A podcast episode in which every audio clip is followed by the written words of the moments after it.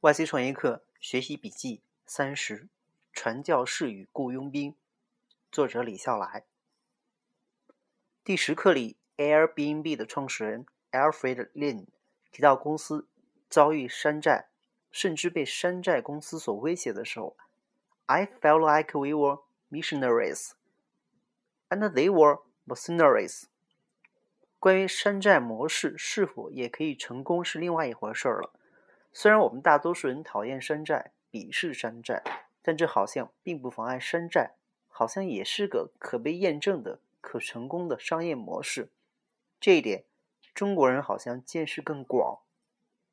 从另外一个角度，创业的时候，合伙人也好，第一批雇员也罢，最好都是传教士，而不是雇佣兵。真正优秀的传教士和真正专业的雇佣兵，都是那种。不达目的绝不罢休的人，但他们有区别。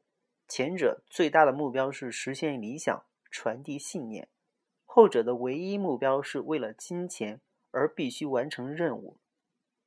如果合伙人或第一批雇员都像传教士，那团队就伟大了，因为他们有信仰，他们执着，他们简朴，他们不屈不挠。这太难做到了，因为这样的前提是。那个创建伟大到有宗教般的力量。更多的时候，创业者最终发现自己身边没有传教士，而是雇佣兵，而且全是那种一点都不专业、一点都不敬业的雇佣兵。他们只在乎自己的待遇，他们只关注自己的风险，他们一切都在等待命令，他们铺张浪费且振振有词。最令创始人伤心的是，这些雇佣兵同时又很擅长把自己伪装成传教士，总是信誓旦旦，时时刻刻目光炯炯，说话向来掷地有声。创始人总总是误以误以给对方一些股份就可以拴住他们，可惜在雇佣兵眼里，只有现值没有期值，除非能当场卖出去还钱，否则股份算个屁。雇佣兵很难管理，很难沟通。最职业的雇佣兵确实是不用管理的，他们只要极高的报酬，通常是十倍以上，而不是两三倍。即便如此，他们也需要至少两样东西：一、明确的目标，虽然实现过程你不用管；二、雇主兑现承诺，否则杀无赦。创始人的难处在于。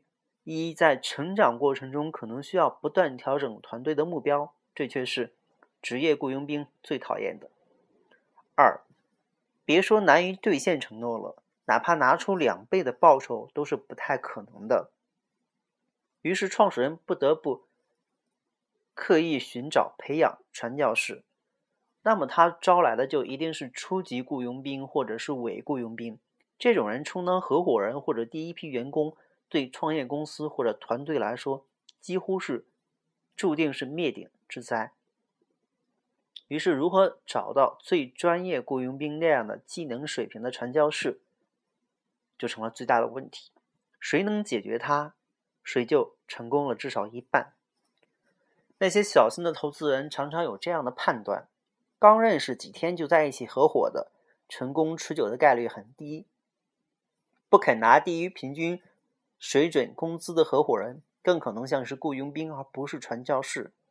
创始人的股份比例越低，越说明创始人对其他合伙人的依赖程度越高，失败的风险越高。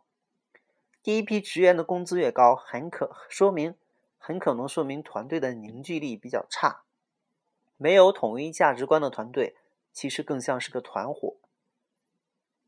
当然，投资人为了避免得罪人。常常并不把这些事实都说出来，因为即便有时候是坦诚相见，被投资的对象可能也并不领情。